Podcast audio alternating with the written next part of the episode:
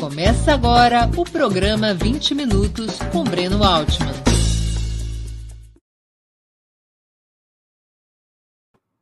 Bom dia. Hoje é 29 de outubro de 2021. Terei a honra de entrevistar o advogado e jornalista Rui Falcão, atualmente deputado federal por São Paulo. Foi presidente nacional do Partido dos Trabalhadores entre 2011 e 2017.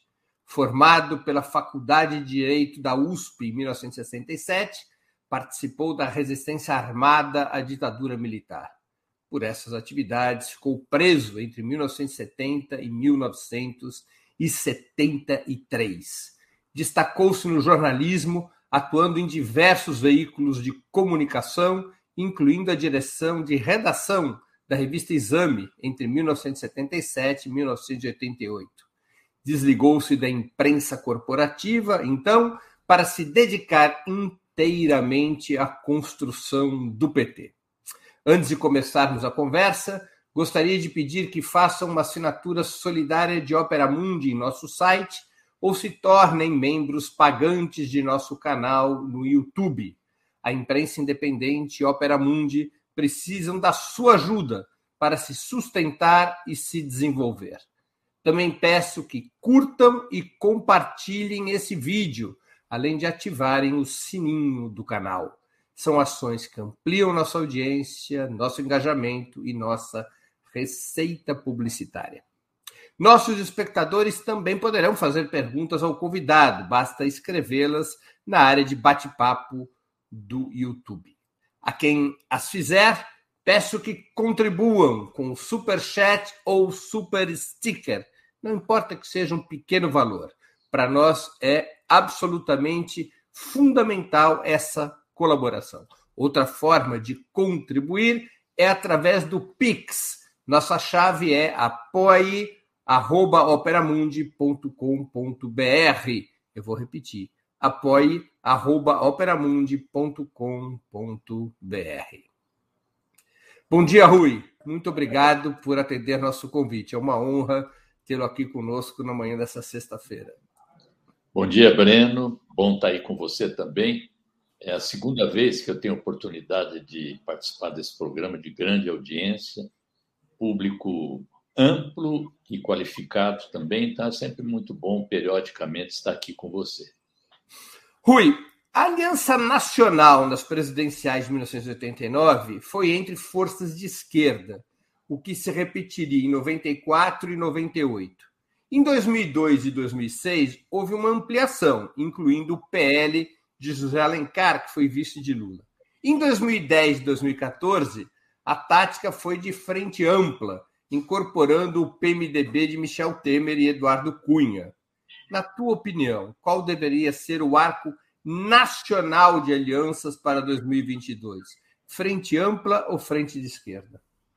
Bom, Breno, antes de tudo, eu queria fazer duas observações aqui. A primeira é que todas as opiniões aqui serão sempre em caráter pessoal. Eu não falo, portanto, em nome do PT a respeito dessas questões, que serão objeto, inclusive, de deliberações das nossas instâncias partidárias. A segunda é que o título do, da entrevista de hoje seria o que seria um novo governo do PT. Faço também a ressalva de que, para que tenhamos um novo governo do PT, é preciso, antes de tudo, ganhar as eleições e ter base de apoio social e parlamentar para que a gente possa governar nas circunstâncias atuais do país de devastação total da economia e da população. Então, dito isso, na minha opinião, nós deveríamos construir uma frente de esquerda baseada num amplo programa a ser construído conjuntamente, um amplo programa de ações emergenciais e reformas profundas, radicais, e também ter abertura para que se somem a esse chamado núcleo principal forças que queiram, se não apoiar a amplitude desse programa, principalmente afastar Bolsonaro eh, e seus asseclas do governo federal, de preferência antes, e, se não for possível, já nas eleições de outubro. Essa é minha opinião. Por que uma frente de esquerda? Porque uma frente que se comprometa com o combate ao imperialismo, se comprometa com o combate ao rentismo e ao jogo dominante do capital financeiro e bancário e ao agronegócio explorador e predatório, sem o que você não constitui forças suficientes para mudar substancialmente o Brasil. Quero lembrar que o legado que a gente traz dos governos petistas é um legado importante, é a base inicial para qualquer proposta, por diálogo com o povo. Entretanto, o Brasil de 2003 não guarda qualquer similitude com o Brasil que nós encontramos em 2003, quando Lula chegou ao governo em Brasília. Então, essas diferenças, elas precisam ser observadas, porque a, a tarefa de mudar o país, ela não é fácil. Há preconceitos agora, há grupos é, armados, inclusive milicianos, há um pensamento de direita que se já existia naquela ocasião, saiu do armário agora, como se diz, ou seja, ganhou corpo na sociedade, e o bolsonarismo é, precisa ser afastado, não basta é, tirá-lo do governo, é preciso erradicar suas políticas e suas ideias também. Para isso, você precisa ter um governo muito bem estruturado entre forças políticas que tenham um compromisso com essas mudanças. Os principais partidos que fariam parte dessa frente seriam quais, Rui? Eu acho que o PSOL, o PCdoB e, é, apesar das contradições que existem no interior deles, mas há compromissos históricos, tanto no PSB como no PDT também. Há lideranças, há parlamentares que tem compromissos com o programa de mudanças com essas características. Acho também que uma frente é, com esse teor deveria também reunir centrais sindicais, movimentos sociais como o MST, como o MTST e lideranças é, dos setores democráticos que eventualmente não estão vinculados a partidos mas se não tem, eventualmente, compromisso total com um programa desse tipo, tem a bandeira de defesa da democracia, do combate à ditadura, enfim, que seriam setores importantes para uma disputa eleitoral e, eventualmente, também para respaldar um governo democrático e popular no país.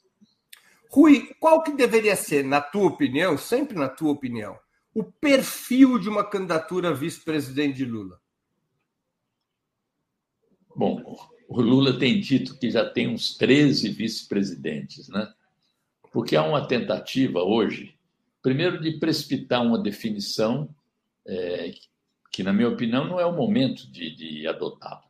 Como é que nós vamos escolher um vice-presidente sem antes é, ter definição sobre que tipo de aliança faremos, que tipo de frentes construiremos, como é que serão os, os eixos centrais de um programa de governo e, e escolher o vice antes disso. É o jogo político tradicional, ou seja, ah, o Rodrigo Pacheco é, foi lançado agora, mas na verdade não é para valer, ele quer ser vice do Lula.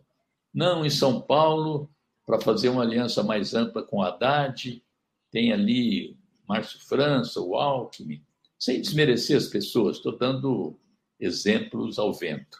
Então, é, eu acho que o vice, primeiro, teria que ser uma pessoa, um político, seja quem for, uma mulher, na minha opinião, de preferência uma mulher, não só porque as mulheres são maioria na sociedade brasileira hoje, mas porque cada vez mais elas vêm ganhando protagonismo e é importante estimular o protagonismo das mulheres na política, não só figurativamente, mas dando-lhes funções, postos de comando, é, porque é, essa é uma maneira também de romper com o machismo, com o patriarcalismo que caracteriza a nossa sociedade há séculos. Né?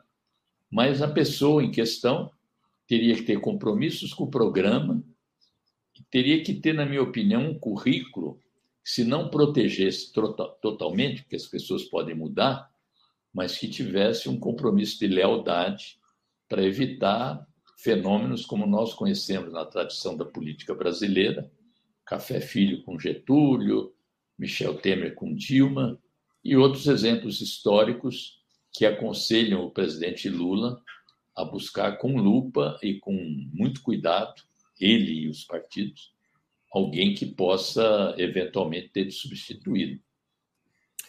Rui, novamente a perspectiva aponta para a possibilidade de uma vitória presidencial com Lula, mas sem maioria parlamentar de esquerda. Como enfrentar esse dilema na campanha e depois no governo? Deveria ser dado um peso à mobilização e à organização popular, diferente do que foi feito nos governos petistas, na relação entre um eventual governo de esquerda e o parlamento? Com certeza, eu venho no PT defendendo isso há muito tempo. É, desde a fundação do PT, nós sempre colocamos a ação institucional e parlamentar com importância, mas subsidiária da luta política, da disputa de ideias, da organização consciente da população e das massas. Então, se relegamos, se falhamos nesse aspecto no passado, tanto o PT como o governo, eu acho que não devemos também incorrer em outro erro, quer dizer o seguinte: o governo gere, o governo é gestor e o partido mobiliza. Eu acho que não, eu acho que as ações de governo, a presença do presidente, dos ministros é, na organização do apoio popular também é importante. Então, é, o parlamento, sem a relação com os movimentos sociais, sem a pressão social legítima, dificilmente mudaria o caráter das articulações, não com os exageros de hoje, do Centrão com Bolsonaro, mas nos prendendo numa série de circunstâncias, como ocorreu no passado nos nossos governos.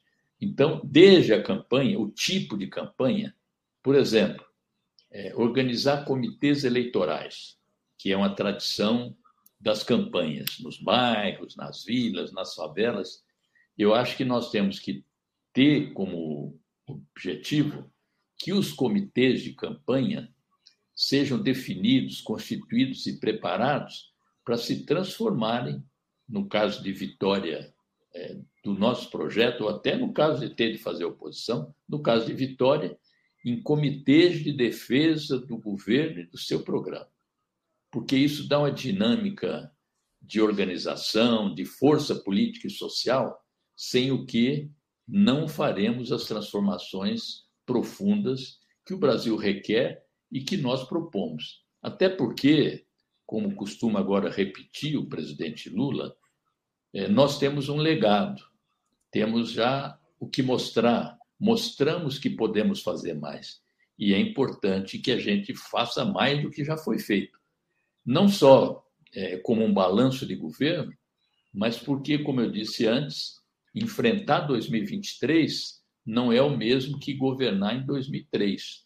Então, será necessário acumular mais força política e social, além de, na campanha eleitoral, os partidos que apoiarem o presidente Lula é, terão, eu acho, na minha opinião, é, o presidente Lula pediria voto não só para os candidatos do PT, mas para candidatos e candidatas que estão na defesa da sua candidatura, do seu programa. É uma maneira também de propagar para a base parlamentar todo o prestígio, toda a esperança que o presidente Lula traz junto à população.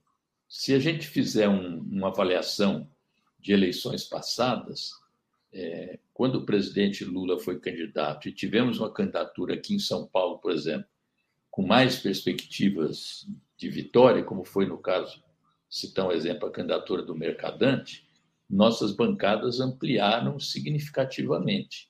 Acho que nós estamos caminhando para a mesma situação.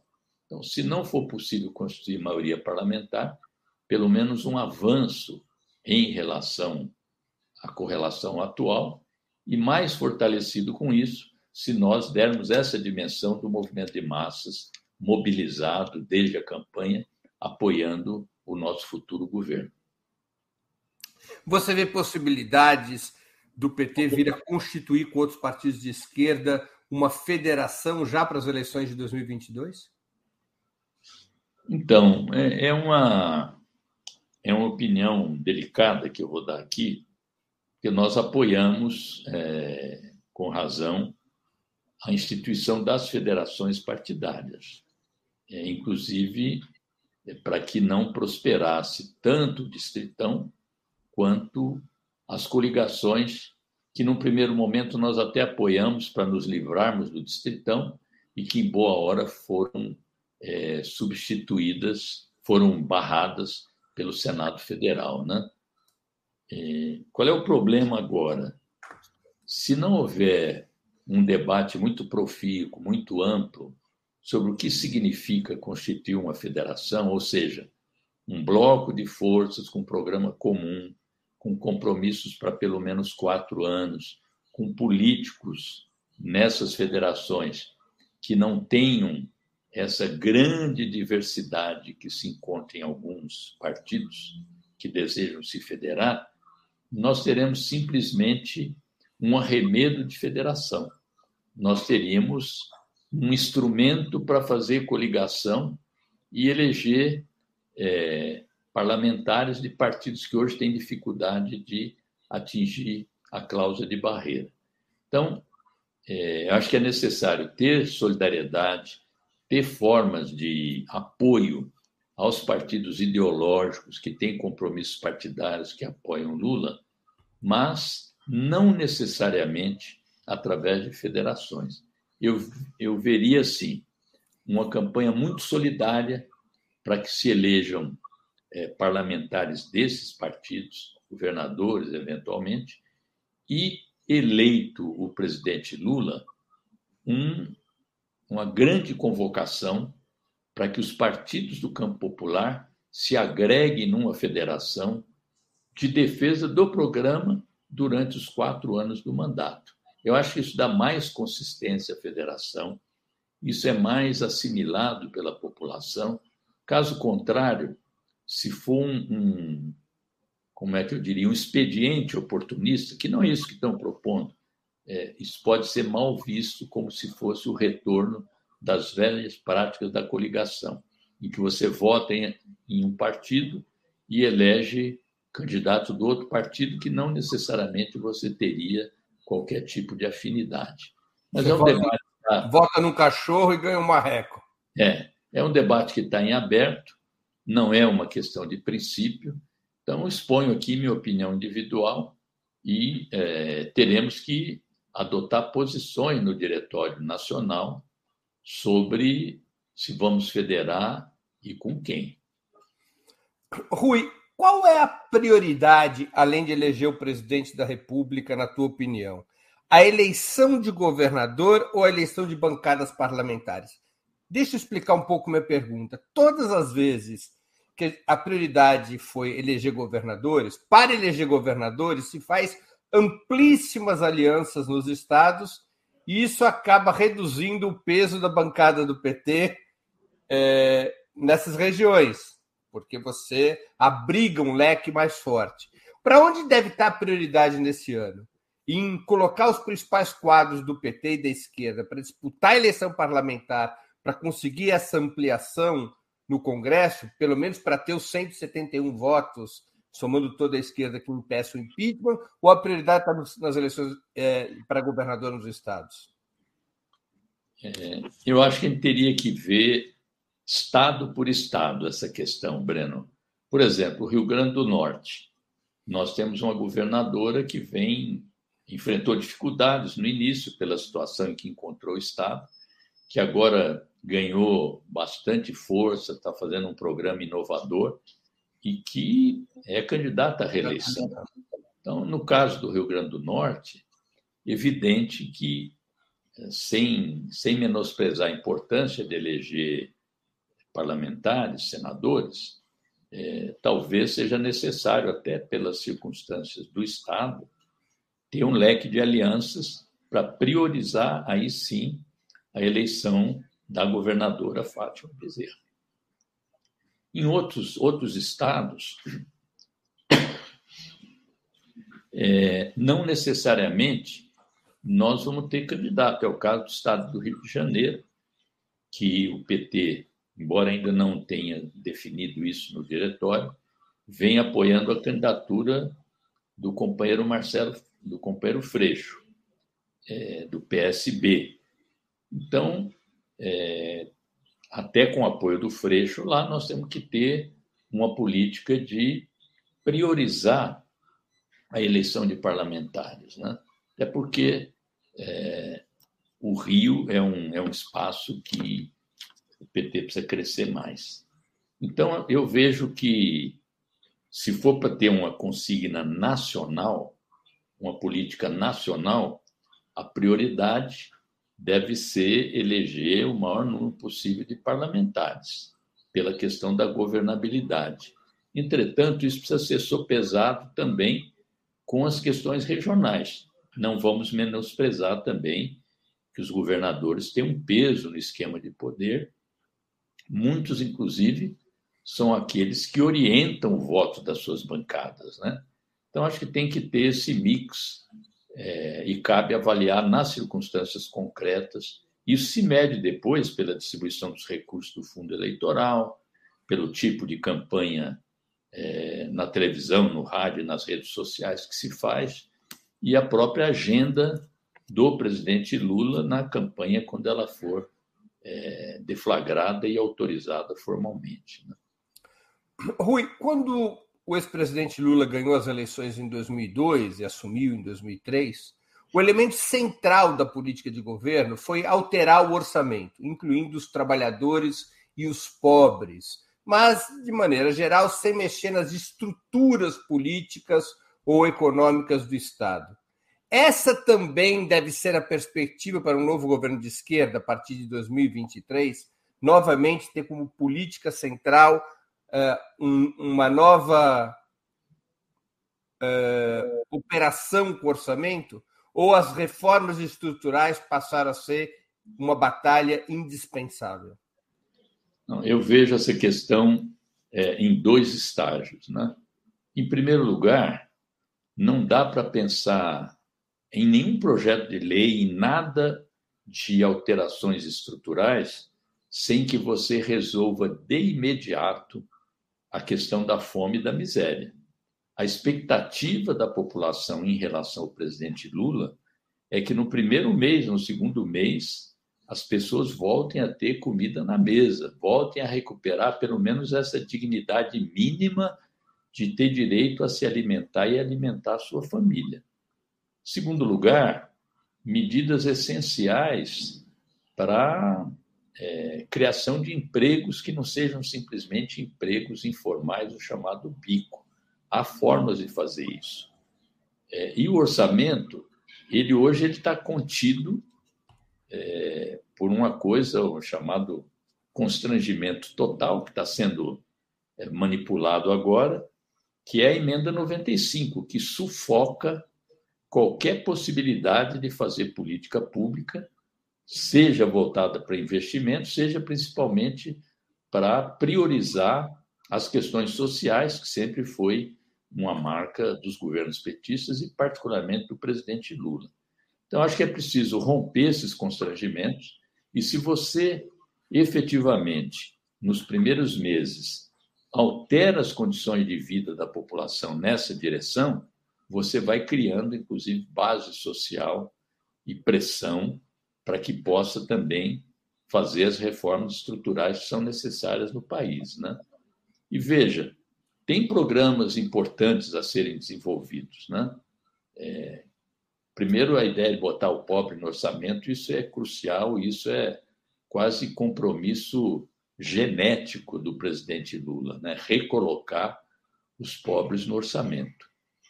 É, é possível reativar as políticas de cooperação integração no âmbito da América Latina e do Caribe, como nós já fizemos. Isso cria possibilidades de auxílio mútuo, isso cria possibilidades de troca de experiências, Isso cria também um, uma força política regional para negociar em melhores condições com os grandes blocos. Você veja a situação, por exemplo, hoje da Venezuela, que está tendo ajuda do Irã, da Rússia, da China. É, a solidariedade que se faz hoje na compra do petróleo, o petróleo está 84 dólares o barril, os parceiros estão comprando por 30 e poucos dólares o barril. Você vai dizer, não, mas é muito pouco. Mas é que ninguém quer comprar. O bloqueio sufoca a economia venezuelana. Então, com, com uma articulação maior do continente, é, esse tipo de coisa pode ser é, facilitada. Né? Veja também o que os economistas e outros companheiros que têm se dedicado ao assunto falam do setor empresarial é, da saúde que tem um mercado imenso para geração de empregos, para atender a demandas na área da saúde, que pode ser construído no curto prazo com incentivos governamentais na área de pesquisa, na área de financiamento e assim por diante. E a questão da Amazônia.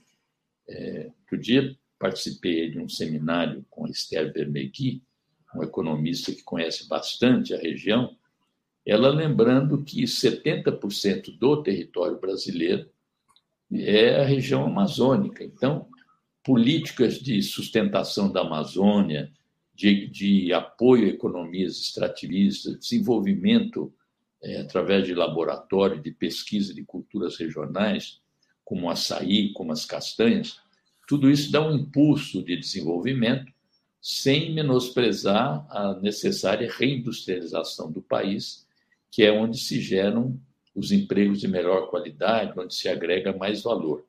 E vamos levar em conta que já em 2023 nós teremos talvez implantado 5G aqui no país, mesmo com atraso.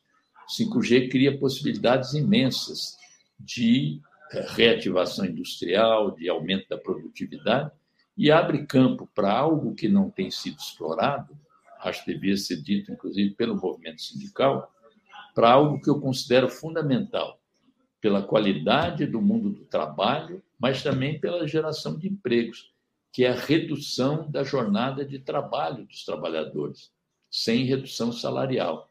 Então, acho que tem um campo muito amplo para um debate programático, um debate de realizações do nosso governo, e tem coisas já conhecidas que dependem de correlação de forças e vontade política como, por exemplo, o que o Júlio Menezes coloca aqui, se nós pretendemos enfrentar o sistema financeiro ou colocar outro Meirelles no lugar.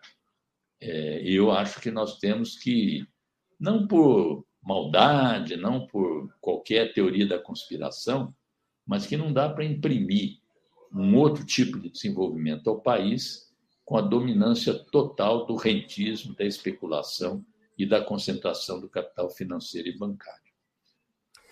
Rui, há um quase consenso, pelo menos entre os economistas, as lideranças políticas progressistas, de que a emenda constitucional 95, que você já citou, a do teto de gastos, mais a independência do Banco Central, tendem a inviabilizar um governo de esquerda. Como revogar essas e outras medidas? Aqui cito como exemplo também a reforma trabalhista. Seria viável, como várias lideranças propõem, a pressão sobre o Congresso Nacional, assim que seja empossado o novo governo, para a convocação de um referendo revogatório dessas políticas? É, eu acho que sim, né? É, naturalmente são, são questões diferentes. Primeiro, a emenda do teto de gastos ela já está sendo objeto de remoção quase na discussão do auxílio emergencial, chamado Auxílio Brasil, já estão furando o teto. No começo da pandemia, é, em nome da calamidade pública, o governo injetou 700 bilhões na economia brasileira, sem considerar em nenhum momento qualquer regra de ouro, qualquer lei do teto e assim por diante. A autonomia do Banco Central já tem outra qualidade, porque tem mandato, é, não considero que seja tem a mesma gravidade da lei do teto, não acho que eles inviabilizariam o governo Lula, mas concordo que precisa tirar essa autonomia. Inclusive, é, uma coisa que foi dita agora é por quem não quer o Lula, dizendo o seguinte: não, em caso de vitória, nós temos dois anos de presidência do Banco Central Independente, ou seja, vem um arranjo institucional, que assim foi concebido, que inclusive existe em outros países, como uma maneira de jugular, de submeter um governo a cumprir um programa que não seria o dele. Então, é nesse aspecto que eu acho que também é, deveria entrar no pacote. Faço apenas as distinções de ênfase, porque uma já está sendo é, sabotada, mas o outro está em pleno vigor. Mas ambos poderiam ou passar por um referendo revogatório ou até por uma constituição de uma maioria parlamentar que pudesse revogar essas duas iniciativas. Né? Agora, para revogar ambas as iniciativas, precisaria de maioria constitucional. 308 três, votos. Três é, quintos do parlamento. Duas vezes na Câmara e 49 votos no Senado em duas vezes. Não é simples é. para um governo de esquerda obter isso. É, depende de como nós nos constituamos na campanha eleitoral, com o peso que a gente vem a dar à organização popular, com a conformação que a gente dê, inclusive, à formação do novo governo. Então, é, tudo isso precisa ser avaliado para tomar decisão é, sobre uma coisa ou outra, né? porque também um referendo revogatório ele não é, exclui a participação do Congresso. E você consulta a população, se a população nega as medidas que você está propondo, não há como recorrer ao Congresso. Se a população aprova, é preciso a chancela do parlamento, pelo menos segundo a legislação atual. Né? Dificilmente o parlamento se voltaria contra uma decisão popular, mas existe a formalidade. Como enfrentar os oligopólios financeiros? Bom, é, tem a proposta de controle e tem as propostas tradicionais de estatização do sistema financeiro e bancário. Né? Para você tomar essa decisão, aí sim precisa força popular mesmo, porque é, esse é o principal mecanismo de poder dos, da classe capitalista hoje, além das Forças Armadas, que, em última instância, garantem a dominação quando ela está sendo ameaçada. É, não creio, não creio que os nossos programas mencionarão ou acolherão a proposta de estatização do sistema financeiro e bancário. Agora, se não for por essa via, que é defendida por, por economistas que nada tem a ver com socialismo ou revolução, o Stiglitz, que foi do Banco Mundial e Prêmio Nobel de Economia, ele tem defendido há 20 anos a estatização dos bancos como uma saída para o próprio capitalismo. Não é? É, se não for este caminho, qual outro caminho que permitiria reduzir o peso dos oligopólios financeiros? Porque o governo da Dilma tentou um caminho que não deu certo. É, eu, eu, eu acho que são todos paliativos e não resolvem.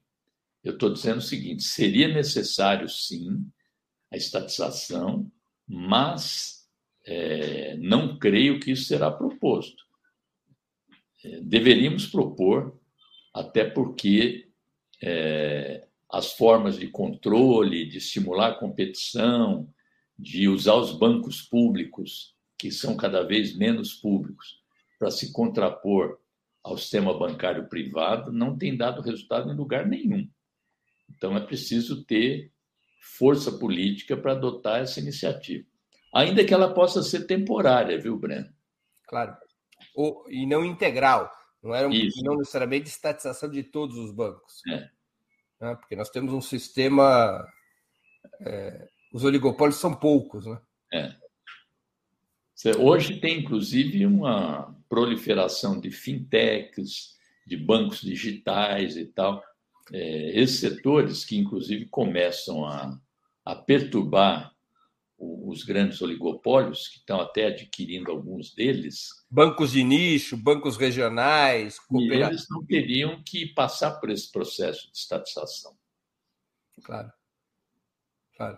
Nós estamos falando aqui mais dos grandes bancos nacionais Isso. que monopolizam uh, o sistema financeiro, inclusive impedem ou bloqueiam o desenvolvimento desses pequenos bancos. Né? Não, inclusive é, qualquer retomada das empresas médias, das empresas que querem produzir, sem liberar crédito nesse momento, você lembra que o presidente Lula ampliou significativamente, é, irrigou com crédito bancário o setor produtivo e, inclusive, pessoas físicas também, para poderem consumir, para fazer a economia girar. Então, o crédito é, para a produção agrícola, tudo isso, o crédito é fundamental. Então, como é que você vai ter uma política de crédito direcionada, é, colidindo com os interesses monopolistas e rentistas desses grandes bancos? Claro. Rui, qual que deveria ser o eixo principal da reforma tributária a ser proposta? Eu acho que está presente no nosso projeto já protocolado na Câmara dos Deputados, chamada Reforma Tributária Justa, Progressiva e Sustentável. Primeiro, retirar o ônus da tributação do consumo.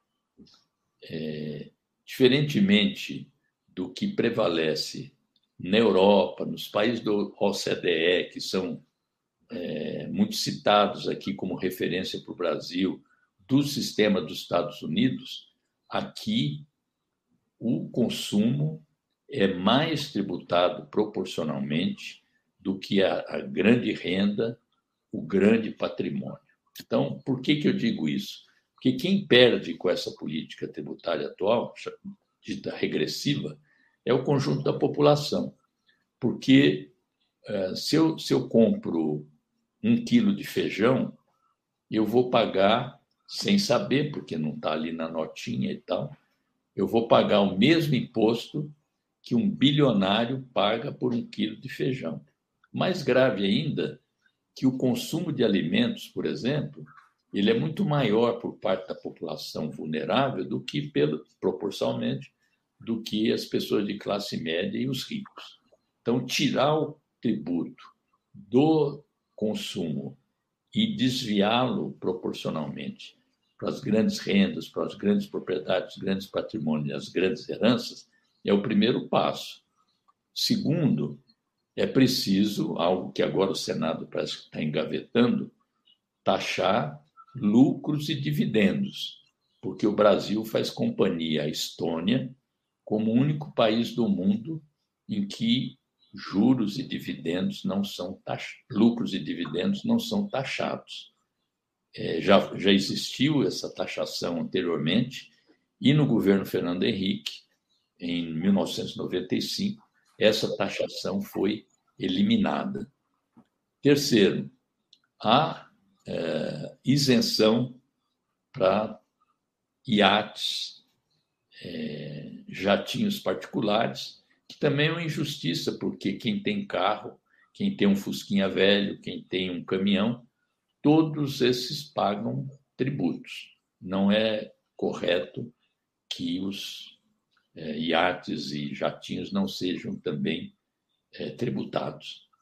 É necessário também rever a tabela é, do imposto de renda, que tem que ser mais progressiva isentando embaixo até quatro salários mínimos e elevando as alíquotas nos mesmos padrões, quem sabe, dos países da OCDE, que taxam a renda até 37,5.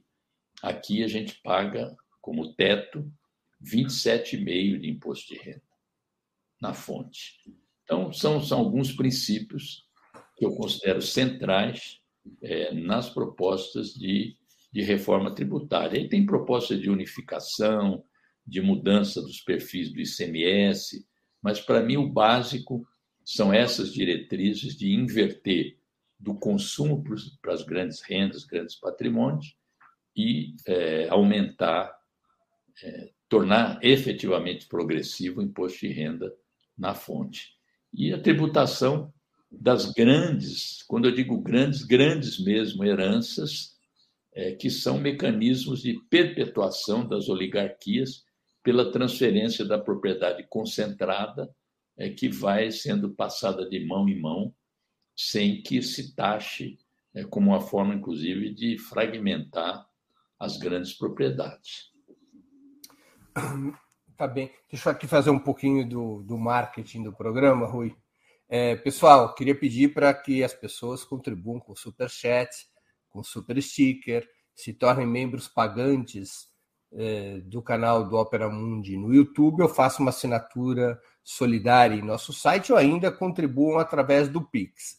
É, Opera Mundi, seja o nosso site, seja o canal, nós sempre faremos com que nosso conteúdo seja livremente disponível, mas nós precisamos do apoio engajado da nossa audiência, dos nossos leitores, para sustentar o projeto e para poder desenvolvê-lo. A imprensa independente, e especialmente a Opera Mundi, elas têm como sua única fonte de financiamento o apoio dos seus espectadores e dos seus leitores. Então, eu queria pedir a quem está nos ouvindo que contribua no programa de hoje, com superchat, se inscrevendo como membro pagante do canal do Opera Mundi no YouTube. Peço essa contribuição militante, engajada dos nossos leitores e dos nossos espectadores. Eu também quero anunciar o programa de segunda-feira. Na segunda-feira, eh, às 11 horas da manhã, dia 1 de novembro, eu vou entrevistar o economista Luiz Gonzaga Beluso. E o tema é o tema que está na cabeça de todos nós: como a economia irá se levantar, o que fazer para a economia se levantar. Segunda-feira, 1 de novembro, às 11 horas da manhã. Vamos aqui voltar à entrevista com o Rui. Rui, saindo um pouco da economia, você acha que um novo governo de esquerda deveria abraçar certos temas polêmicos, mas que têm diretamente consequências sobre a vida, a vida da população? Um tema muito polêmico diz respeito à saúde pública e o outro diz respeito à segurança. O que diz respeito à segurança, à, à, à saúde pública é a descriminalização e a legalização do aborto. E o que diz respeito à segurança pública é a legalização das drogas. Um novo governo de esquerda deveria apoiar, incentivar, propor a ampliação dessa pauta de direitos civis? Bom, os nossos governos, eles foram, eles avançaram bastante nessas pautas, porque fizeram processos de construção de conselhos, de conferências, para que não se tomassem decisões de cima para baixo em temas que dividem a população, seja muitas vezes por convicção, seja muitas vezes até por desinformação, manipulação e assim por diante. É, no caso do aborto, é, Hoje o que nós temos é um movimento inverso. É um movimento tentando, inclusive, reduzir é, as possibilidades de aborto legal. Quero informar as pessoas que tramita, tramitou no Congresso Nacional a proposta da Bolsa Aborto. O que, que é a proposta da Bolsa Aborto? Caso uma mulher seja estuprada e fique grávida, ela deve ter o direito de receber uma pensão do estuprador se quiser ter o filho, não quiser abortar. Olha, olha a imaginação criminosa das pessoas. Então, hoje existe um movimento não de avanço como houve em outros países para deixar a, a legalização do aborto e não é, hoje que se tenta, inclusive, limitar as possibilidades de aborto. Então, eu acho que, é, defendendo, como defendo, a possibilidade de ampliação das formas de, de aborto, que nós deveríamos, nosso governo deveria promover esse debate de forma nacional antes, antes de enviar para o Congresso Nacional um projeto de lei com essas características. E talvez seja o caso, inclusive, de nessa temática é, ser uma medida realizada através de plebiscito, porque é um tema realmente é, que divide muito, que há pessoas com convicção, não se trata apenas é, do respeito às igrejas, à Igreja Católica e tal, mas é um tema que deve merecer muito debate na população e não pode ficar é, sendo objeto de uma votação sem que a sociedade se inteire de todos os argumentos. Né?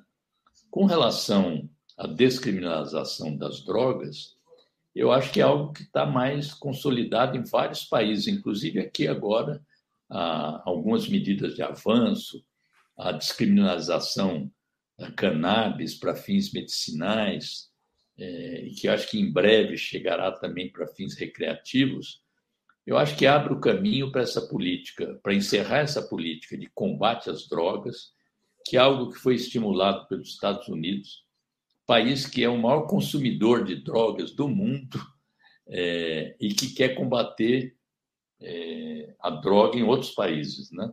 Ela não tem dado resultado, ela tem estimulado, inclusive, a, a criação de outros grupos é, que se beneficiam do tráfico, do narcotráfico.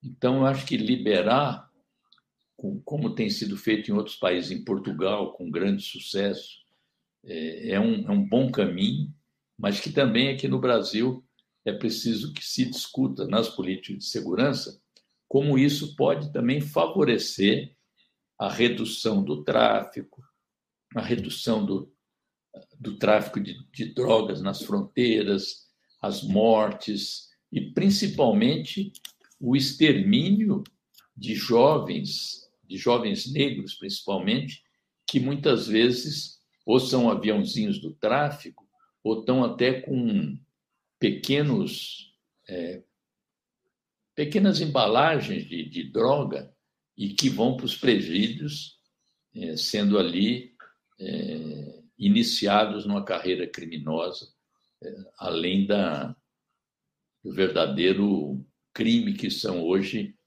os, os presídios brasileiros, terceira população carcerária do mundo, mais da metade sem culpa formada, sem processo em curso, e que atinge justamente jovens, pobres, negros da periferia, e que, paradoxalmente, a própria população, que é a maior vítima dessas políticas, acaba se tornando a maior defensora dessas políticas. Né? Rui, durante os governos petistas, se estimulou muito a ideia da autonomia dos aparatos repressivos do Estado, autonomia do Ministério Público, autonomia da Polícia Federal, para não falarmos da autonomia do Poder Judiciário. O fato é que o Brasil hoje tem o Ministério Público mais poderoso, mais autônomo do mundo, numa estrutura corporativa que permitiu o surgimento de verdadeiras quadrilhas, como a da Lava Jato. Como reformar o sistema de justiça? Bom, primeiro, sobre essa questão da autonomia, né? É, eu acho que houve um exagero é, nessa definição do que é autonomia, na verdade, se é, permitiu a introdução de verdadeiros mecanismos paralelos de poder, para além das suas atribuições constitucionais, inclusive. Haja visto o debate que surgiu e foi vencido, infelizmente, é, sobre a PEC 37, que era a impossibilidade do Ministério Público é, investigar, ou seja, suprimir ah, as competências da Polícia Judiciária. Em tese, os dois hoje têm competência para investigar, mas o Ministério Público surrupiou é, as competências da Polícia Judiciária. Agora mesmo é, foi derrotada na Câmara a PEC 5, que eu votei a favor da PEC 5, que simplesmente mudava parcialmente a estrutura do Conselho Nacional do Ministério Público, que, como órgão de correção, não cuida de punir as ilegalidades, as ilicitudes dos membros do Ministério Público. é, desde a criação do Conselho Nacional do Ministério Público, foram 6 mil reclamações que se converteram apenas em 300 e poucos processos, ou seja, 5% das reclamações levadas ao Conselho, e das 300 e pouco, 20 e poucas punições, que são quase puxões de orelha, digamos assim, nos membros do Ministério Público. Quando a PEC estava para ser votada, o CNP resolveu escolher um laranja, que é aquele Diogo Castor de Matos, um daqueles procuradores da Lava Jato. O procurador do processo contra mim. É, que pagou, no caso aí, ele é, foi justo com você. Não, ele queria minha condenação, mas eu fui absolvido. Então, mas ele pagou um outdoor é, comemorando os cinco anos da Lava Jato lá em Curitiba. Então ele foi demitido por conta disso. Agora, o Deltan Dallagnol, que é um dos chefes da quadrilha, que inclusive se transformou em ghostwriter de delator, porque forjou é, uma delação do Paulo Roberto Costa da Petrobras e do Pedro Barusco da Petrobras para incriminar primeiro o PP, contra o qual só havia indícios, e depois, não contente em incriminar o PP, opa, precisamos botar o PT no meio também. Então, como os delatores não tocaram nesse assunto, o Deltan Dallagnol, junto com o tal de Ataíde, eles escreveram, complementaram a delação e uh, fizeram com que os delatores, através de seus advogados, assinassem a delação contra o Deltan contra o qual representei agora, recentemente, o Ataíde, também Ataíde Silveira, até agora, nenhuma resposta do Conselho Nacional do Ministério Público. Então, é preciso ter uma reforma total do sistema de justiça. Eu acho que é necessário instituir mandatos para os membros dos tribunais superiores. Eu acho que tem que haver é, um redesenho dos concursos públicos nessas áreas para que os eventuais é, candidatos apostos nesses sistemas possam ter uma formação mais ligada à vida real do país. Veja bem, agora é, uma juíza não quis condenar dois homens que, num é, estacionamento no supermercado de, de Porto Alegre, é, furtaram 50 reais de salame, presunto, alguns alimentos que iam ser triturados e foram presos. E a juíza falou: olha, isso aqui é. é vou adotar o princípio da insignificância, ou chamado furto famélico, alguém que furta para comer. Ela absolveu os dois, o Ministério Público está recorrendo agora. Ele quer botar na cadeia os dois caras que furtaram é, produtos já com vencimento, que seriam triturados para matar a fome, seguramente, da família deles ou deles próprios. Então, é, esse é o retrato das deformações do nosso sistema de, de justiça. Para não falar da Lava Jato, que conspurcou, em definitivo, a imagem do nosso sistema de justiça, que, com muito custo, agora, ministro do Supremo Tribunal Federal tentam recuperar, e a primeira tentativa de recuperação disso, felizmente, foi a anulação de todas as sentenças do presidente Lula, é, repondo seu pleno direito político, eleitoral, infelizmente não estão repondo, e o que é algo que é irreparável, né? os 580 dias que ele permaneceu injustamente numa prisão lá em Curitiba. Rui, como enfrentar a questão militar em um novo governo Lula?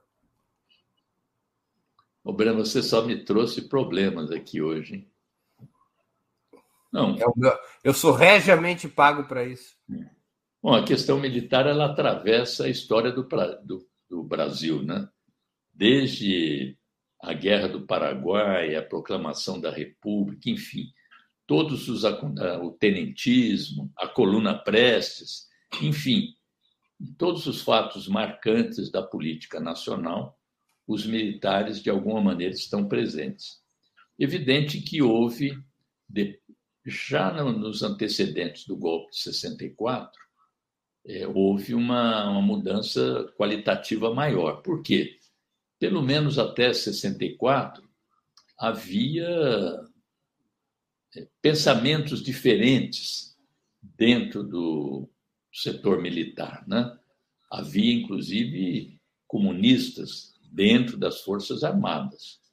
Entretanto, com o golpe de 64, foi um golpe do qual participaram não só os militares, mas a grande mídia, o grande empresariado, na época, majoritariamente a Igreja Católica, é, houve uma espécie de expurgo das forças e dos setores que se opunham a uma, a uma visão de que o exército deve funcionar como é, tropa de choque, como gendarme, como último recurso da classe dominante para se manter no poder.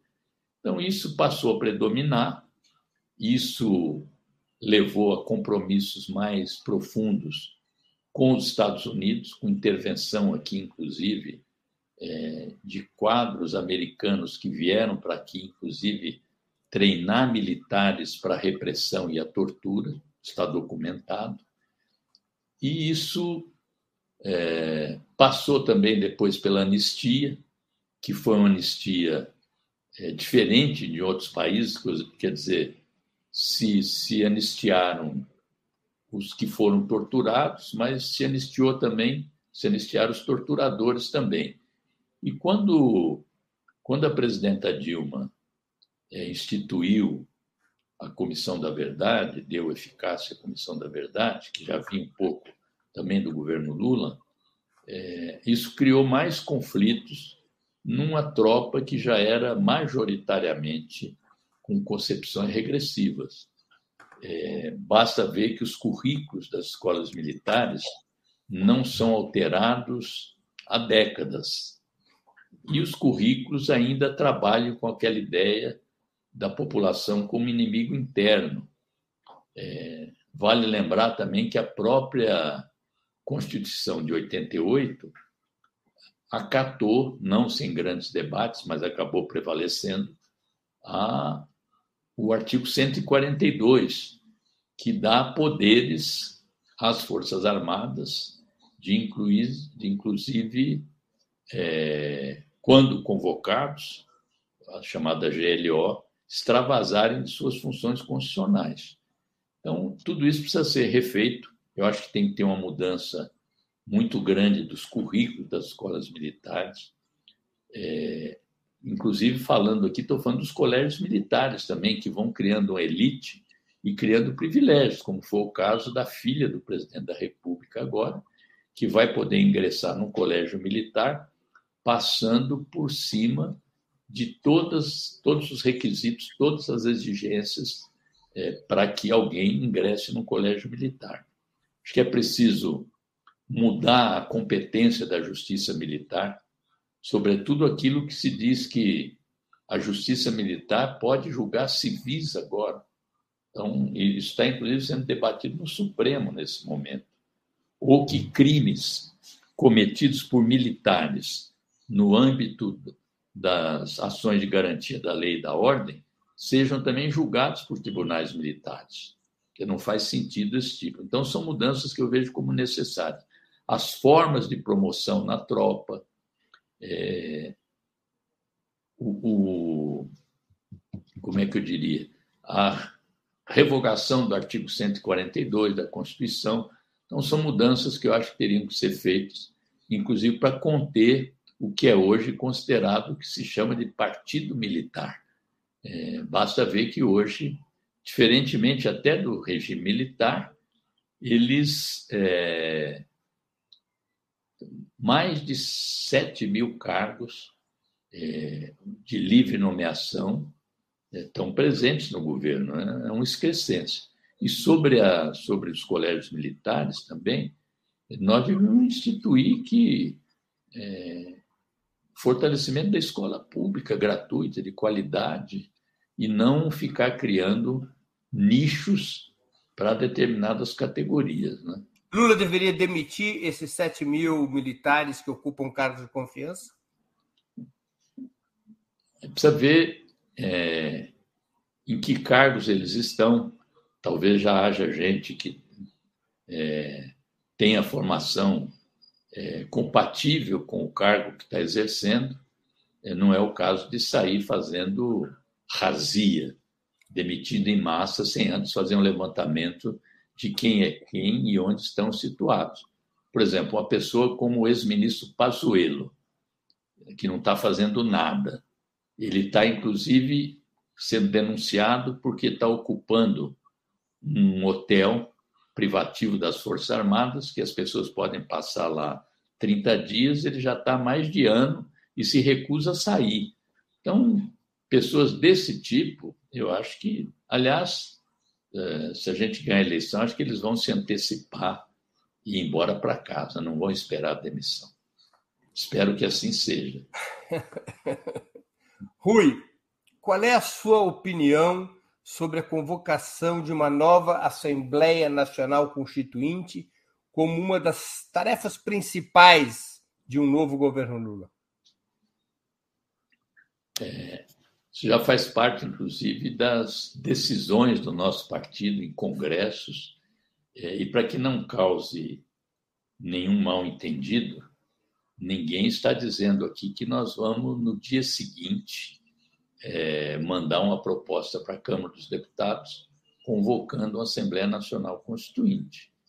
É, é um processo necessário é, que, é, até para reorganizar todo o sistema constitucional, jurídico do país, uma Constituição que, por um lado, já sofreu muitas emendas e que agora está sendo totalmente desfigurada por uma série de decisões do governo Temer-Bolsonaro, que estão tornando, inclusive, inócua várias partes da Constituição de 88. Então, acho que é uma, é uma medida necessária, que requer muito debate político, muita organização, para que a população participe. Não há sentido em convocar uma Constituinte sem mobilização popular.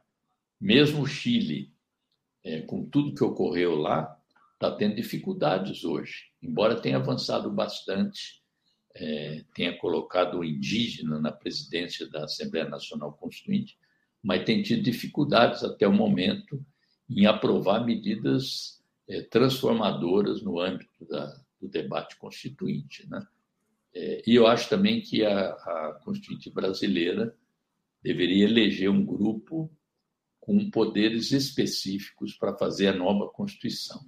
Portanto, não seria um Congresso Constituinte como, como foi, 88.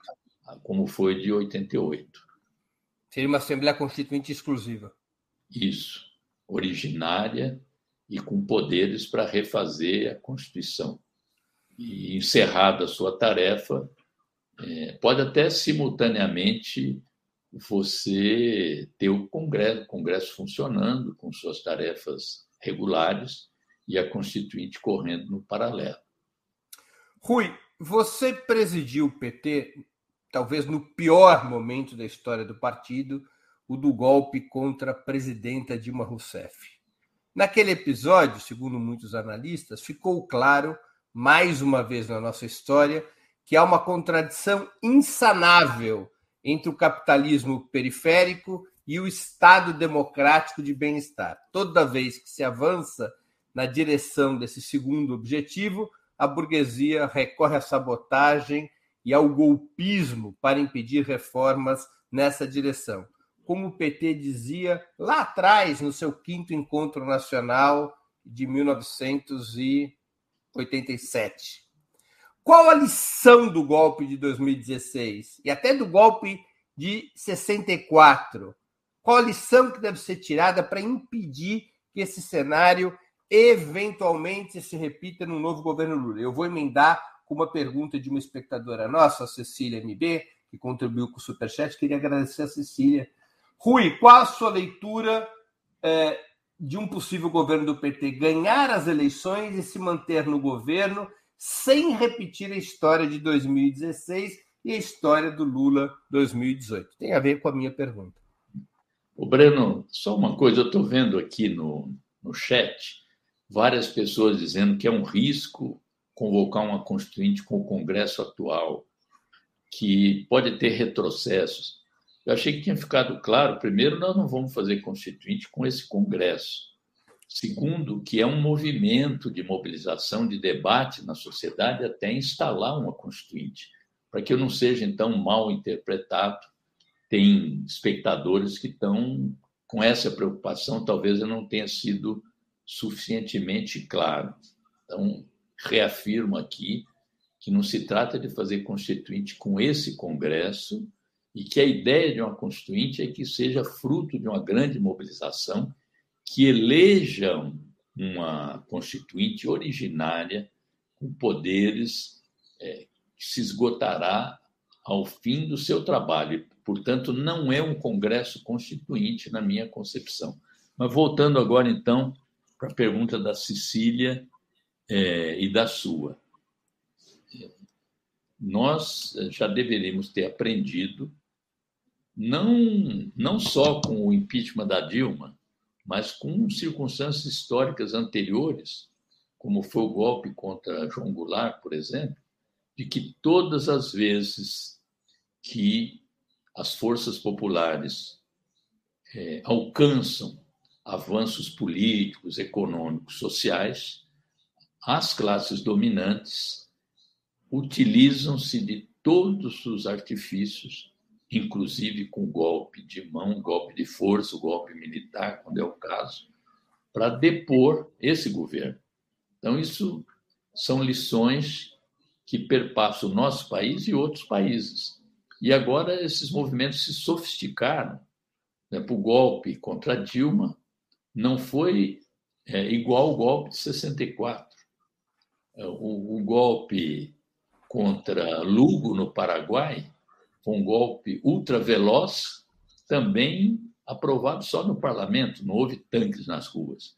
Então, eu acho que o melhor remédio contra esses riscos, contra essas tentativas, é o que nós falamos aqui no começo, e que o Breno, inclusive, suscitou isso é, como a democracia, mesmo a democracia liberal, está cada vez mais sendo pouco funcional para acumulação e reprodução do capital, é, o único, único antídoto para isso é nós termos força política e social organizada em defesa do nosso governo.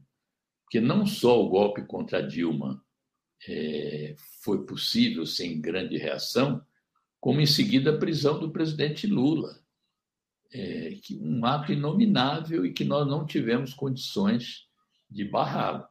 Então, é, não é uma palavra de ordem, não é uma receita de bolo, mas é uma condição indispensável para o sucesso, prosseguimento de qualquer governo caráter popular.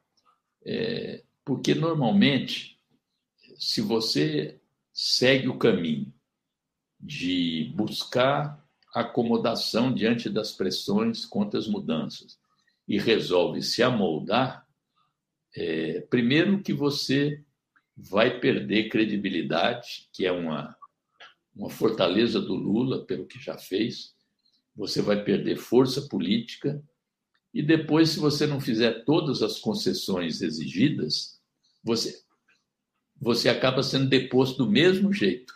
Olha, olha a situação, guardadas as diferenças, do Bolsonaro hoje. Ele está cedendo tudo que o Centrão lhe impõe para continuar. Quer dizer, todo, todo o discurso anterior que ele fez já foi por terra. E corre o risco. Tem, inclusive, Breno, uma coisa curiosa que está está circulando lá em Brasília agora, que é a ideia de instituir é, para os ex-presidentes da República uma espécie de senador vitalício com um foro especial, foro privilegiado, é, e que, nesse caso, beneficiaria o próprio Bolsonaro, que seria um caminho torto para, eventualmente, em caso de dificuldades eleitorais, dele continuar perdendo popularidade, dele abrir mão da candidatura, é, abrindo espaço para a chamada terceira via. Então, é, mesmo tirando toda, todo o poder dele, eles cogitam soluções desse tipo para afastá-lo, já que não permitiram que ele se afastasse pelo impeachment, pela decisão do TSE, para que ele possa, com garantias de imunidade, se afastar e deixar o campo para alguém que supostamente teria mais condições de derrotar o presidente Lula no embate presidencial. Rui, por que, que os governos petistas, ao contrário do que fez Chaves na Venezuela, depois Maduro, ou mesmo Evo Morales na Bolívia, abdicaram da mobilização popular entre 2003 e 2016? Se a mobilização popular está no próprio código genético de nascimento do PT? É, eu acho que houve uma, de nossa parte, houve um entendimento incorreto do que é ser governo. Nós dizíamos antes que o PT participa das eleições, participa do jogo institucional buscando ser governo para ser poder. Ficava claro nessa formulação que não necessariamente é, ocupar a presidência da República significa deter não só o poder do Estado, mas o poder de outras instituições, de outros aparatos que constituem o que é efetivamente o poder em sentido amplo.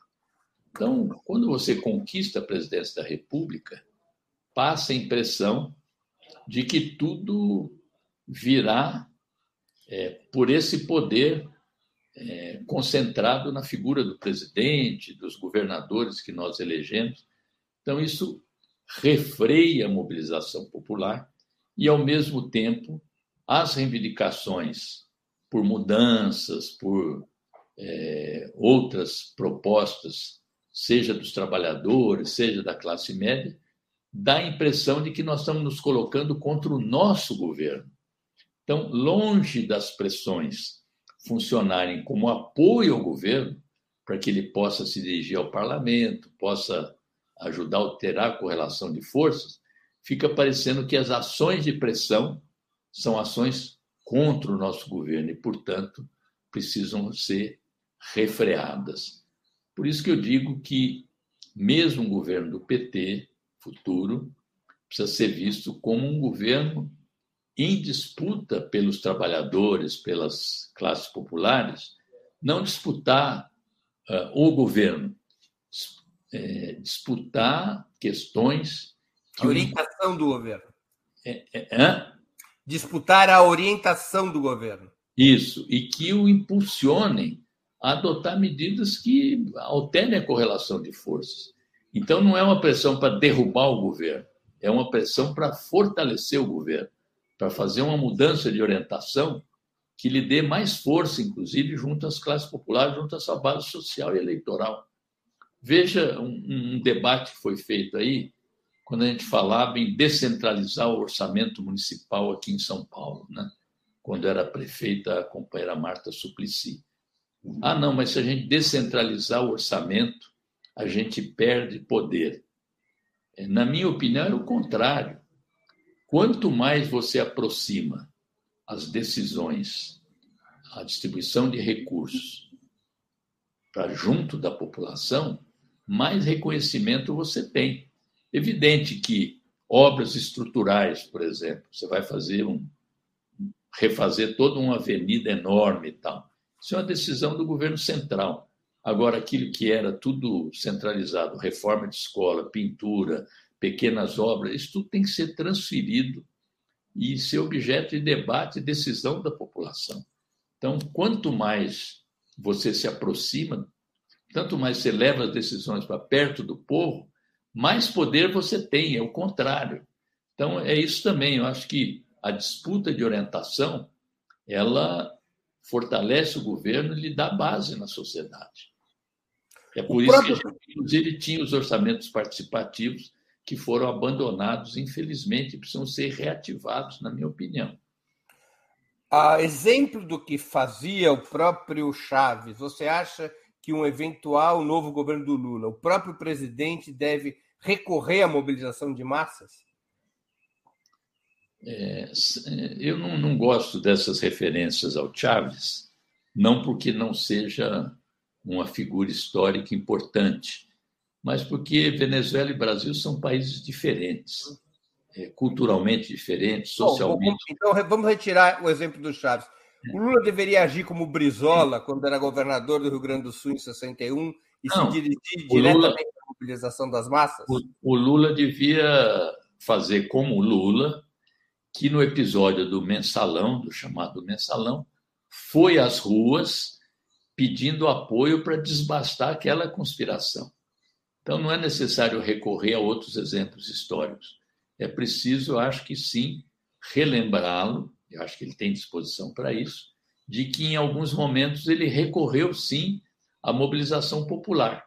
E nada melhor para isso que o chefe do país, o chefe do governo, o chefe da nação, seja aquele que mais tem capacidade de apelar e de ter sucesso nesse apelo. Totalmente favorável a isso. Rui, como que um novo governo de esquerda, um eventual novo governo Lula, deveria se comportar frente à crescente polarização entre China e Estados Unidos? Crescente, eu não ouvi a pergunta. A crescente polarização entre China e Estados Unidos como um novo governo de esquerda deveria se comportar frente a essa polarização? Bom, eu acho que nós já temos um temos um exemplo passado, é, tanto do governo Lula quanto do governo Dilma, de como se comportar nessa situação. O Brasil é um país soberano, embora nossa soberania esteja sendo enxovalhada pelo atual governo a tal ponto de bater continência para a bandeira americana bandeira dos Estados Unidos, é, eu acho que nós temos que ter uma posição de não alinhamento automático, de manter relações comerciais, culturais de respeito com todos os países, mas não podemos aceitar a ingerência encabida, desmedida que existe hoje por parte do governo dos Estados Unidos. Não só durante o governo Trump, mas continua agora, inclusive, sob o governo Biden, com as tentativas de impedir a participação da Huawei é, na, nas licitações do 5G, como nas visitas do diretor-geral da CIA para dar sugestões aqui no Brasil, para essas manobras conjuntas que vão ser realizadas agora. Então, é, nós temos uma parceria grande com a China hoje, é o maior investidor atual no Brasil, nosso maior parceiro comercial, isso precisa ser levado em conta. Agora, para mim, o ideal é a gente reconstituir aquela ideia de ter um grande bloco integrado latino-americano e caribenho, seja integrado culturalmente, comercialmente, industrialmente, e que possa participar em condições de igualdade na disputa global por mercados, por negócios e assim por diante. Você é, favorece. Tem a iniciativa dos BRICS, que hoje praticamente estão quase reduzidos a China e Rússia.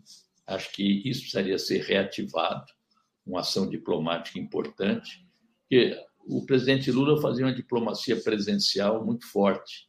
E a presença é um elemento importante nas diplomacias. Né? Eu acho que ele vai retomar esse caminho Inclusive, agora tem uma viagem já programada para Alemanha, Espanha, França. É, me disse que pretende ir também aos Estados Unidos, à China, à Rússia, talvez.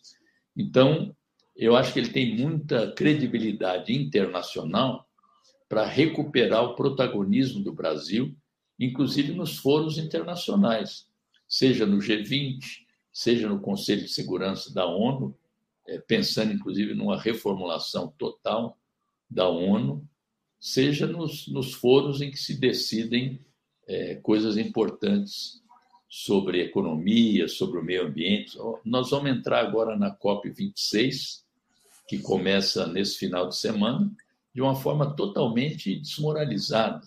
Quando muito, vamos lá para pedir dinheiro sem ter nada a oferecer como política ambiental, com as queimadas devastando tudo, com o Bolsonaro visitando áreas de mineração irregular, enfim, até do ponto de vista é, dos interesses das grandes empresas, até nisso o governo Bolsonaro está errando nesse caso. Então, o Lula pode ter um papel decisivo na reconstituição desse bloco e dessa política de independência e soberania nacional. Aliás, 2022 é o ano do bicentenário. Nada melhor para ser um ano em que a gente proponha é, essas iniciativas. Né? Você é favorável. Eleitoral. Você é favorável que o Brasil se retire ou defenda o fim da OEA, substituindo-a de vez pela CELAC como um organismo latino-americano e caribenho, sem a participação dos Estados Unidos e Canadá? Sou a favor, sim. Rui, qual que deveria ser a atitude de um novo governo Lula frente ao cerco imperialista contra Cuba e Venezuela? É, as políticas de solidariedade incondicional que nós, é, na nossa tradição diplomática, é, mantivemos mesmo antes do governo Lula. Sou a favor de romper, votar em todos os cenários é, contra o bloqueio a Cuba, contra o bloqueio à Venezuela e ter relações culturais, comerciais, como mantivemos durante os nossos governos, inclusive não permitindo que se faça aquela discriminação odiosa que ocorreu, é, mandando embora os médicos cubanos, acabando acabando com, na prática com o programa Mais Médicos, que não era formado só por médicos cubanos, mas a presença de médicos cubanos competentes, próximos da comunidade, serviu de pretexto para que se acabasse, inclusive, com um programa muito bem sucedido. Só para ter uma ideia, hoje na Venezuela, pelo que eu vi os últimos dados, atuam lá nesse momento 50 mil médicos cubanos, sendo um dos elementos importantes na redução do número de mortes pela pandemia na Venezuela, apesar de todas as condições de vida difíceis que vive hoje o país venezuelano por conta do bloqueio americano é, que, que se exerce na tentativa de derrubar o governo Maduro. Rui, recentemente o ex-prefeito Fernando Haddad, pela segunda vez, repetiu que o PT seria um partido de centro-esquerda, classificação que é abraçada por outras lideranças e correntes políticas. Você concorda com essa definição e estaria satisfeito que assim fosse? Primeiro, é, cumprimentar aqui o nosso companheiro Haddad, que vem fazendo uma, uma, uma pré-campanha pelo governo do Estado, debatendo temas importantes. Eu acho essas questões, é, como é que eu diria? Tipo casca de banana. É, eu sou da, da, da época em que todas as perguntas são permitidas, como você vem fazendo comigo, e todas as respostas também são consideradas. Então, eu não, não respondo essa questão pelo seguinte: é, quem é de, tem alguém de direita no PT, tem alguém de centro, tem alguém de extrema esquerda, enfim, é, o fundamental hoje não é saber se o PT é de centro-esquerda, de esquerda. Fundamental hoje é lembrar que o PT é um partido, por definição histórica e do seu manifesto de fundação, um partido socialista, que defende um programa de mudanças radicais para o Brasil e que terá como missão imediata, é, sendo eleito agora, acabar com a fome, com a miséria, com o desemprego e essa crise brutal que nos assola, uma crise que é global, social, institucional, econômica, política, ambiental, cultural. Isso é que conta hoje, isso é que cabe aos nossos dirigentes e candidatos responder imprensa. O resto é perfumaria e pretexto para criar divisões que não existem entre nós. Rui, a gente está chegando ao final dessa entrevista. vou te fazer aqui duas perguntas que eu sempre faço aos convidados. A primeira, qual livro você gostaria de sugerir aos nossos espectadores? Um livro que você leu ou esteja lendo. E a segunda, qual filme ou série poderia indicar quem nos acompanha? Bom, o livro é o Enigma do Quarto 622. É um, é um livro policial do Joel ah, Joel, excelente escritor. Esse é. livro dele eu não conhecia. É, eu gosto muito de livros policiais.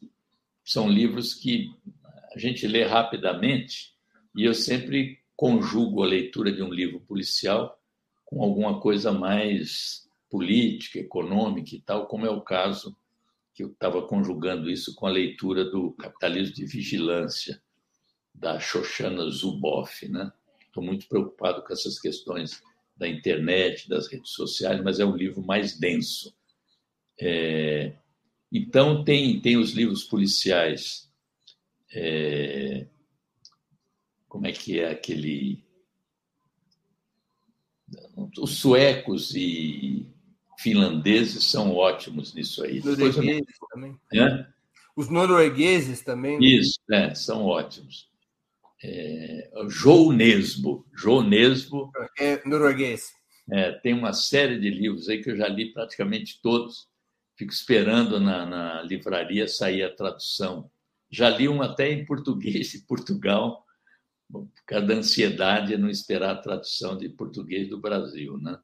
Tem aquele Stig Larsson também, que também tem bons livros. Ele era um jornalista, né? E quando entregou a, o último livro da trilogia, ele teve um infarto. E tem gente que agora tenta continuar, já tem mais dois livros por um outro que segue a mesma dinâmica dele, né? Esse aí é um livro muito interessante, porque vai em dois níveis o cara rememorando uma história e escrevendo sobre a história. É, Esse do Joe Dicker. É isso, eu recomendo a leitura. O Enigma do Quarto 622. Perfeito. E a série que eu estou vendo, que eu vi, aliás, é o Colônia Dignidade. Ah. Aliás, eu acho que foi você ou Walter Pomar que me sugeriram, não me lembro qual dos dois foi. É, vocês sempre têm muita. Vocês têm tempo livre para ver séries. Então, eu, eu levo muito em conta isso. Né? Então, no tempo que me sobra, à noite, antes de dormir, eu costumo ver uma série dessas. Vale a pena. O Corona Dignidade é muito pesada, muito sofrida, mas eu acho que dá para entender até onde vai a condição humana. Colônia Dignidade, pessoal, conta a história de um, é, um nazista, um ex-nazista, que foge da Alemanha, é uma história verdadeira, que foge da Alemanha por pedofilia. Ele provavelmente teve acesso ao chamado ouro nazista, os recursos que os nazistas retiram da Alemanha antes da queda do regime de Hitler, e ele constrói uma seita na, no Chile, não é, Rui? E, é. Essa, e essa seita é, fica abrigada nessa colônia Dignidade, num terreno cedido pelo próprio governo chileno nos anos 60. E nos anos 70 e 80, a colônia de dignidade serviria inclusive de campo de tortura e assassinato de quem resistia à ditadura de Augusto Pinochet. É isso aliás, bem... ontem eu, aliás, anteontem, me dei conta, vi uma informação no Estadão, é, tinha um processo correndo na Itália contra 13 criminosos que haviam sequestrado dois jovens aqui no Brasil e entregado para a ditadura argentina. Né? E eles dizem o seguinte: não, nós só prendemos e entregamos, isso não é crime, nós não matamos ninguém.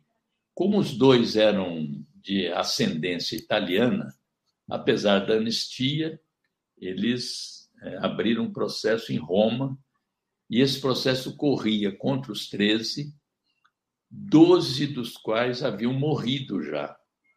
Quando foi essa semana, morreu o último deles, infelizmente de morte morrida, que era o coronel Attila Horzester, que era um dos chefes da tortura no Rio Grande do Sul quando eu fui preso lá.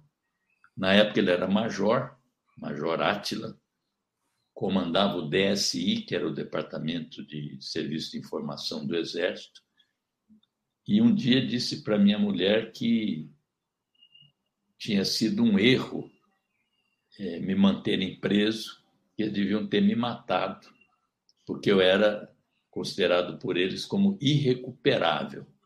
Dizendo isso assim na rua, como quem está falando do tempo, hoje está fazendo calor e tal. Dê graças a Deus do seu marido estar tá preso, porque nós é, nos equivocamos. Nós devíamos tê-lo matado porque ele é irrecuperável. Pois bem, esse aí morreu aos 91 anos, sem que nada tivesse lhe acontecido. Né?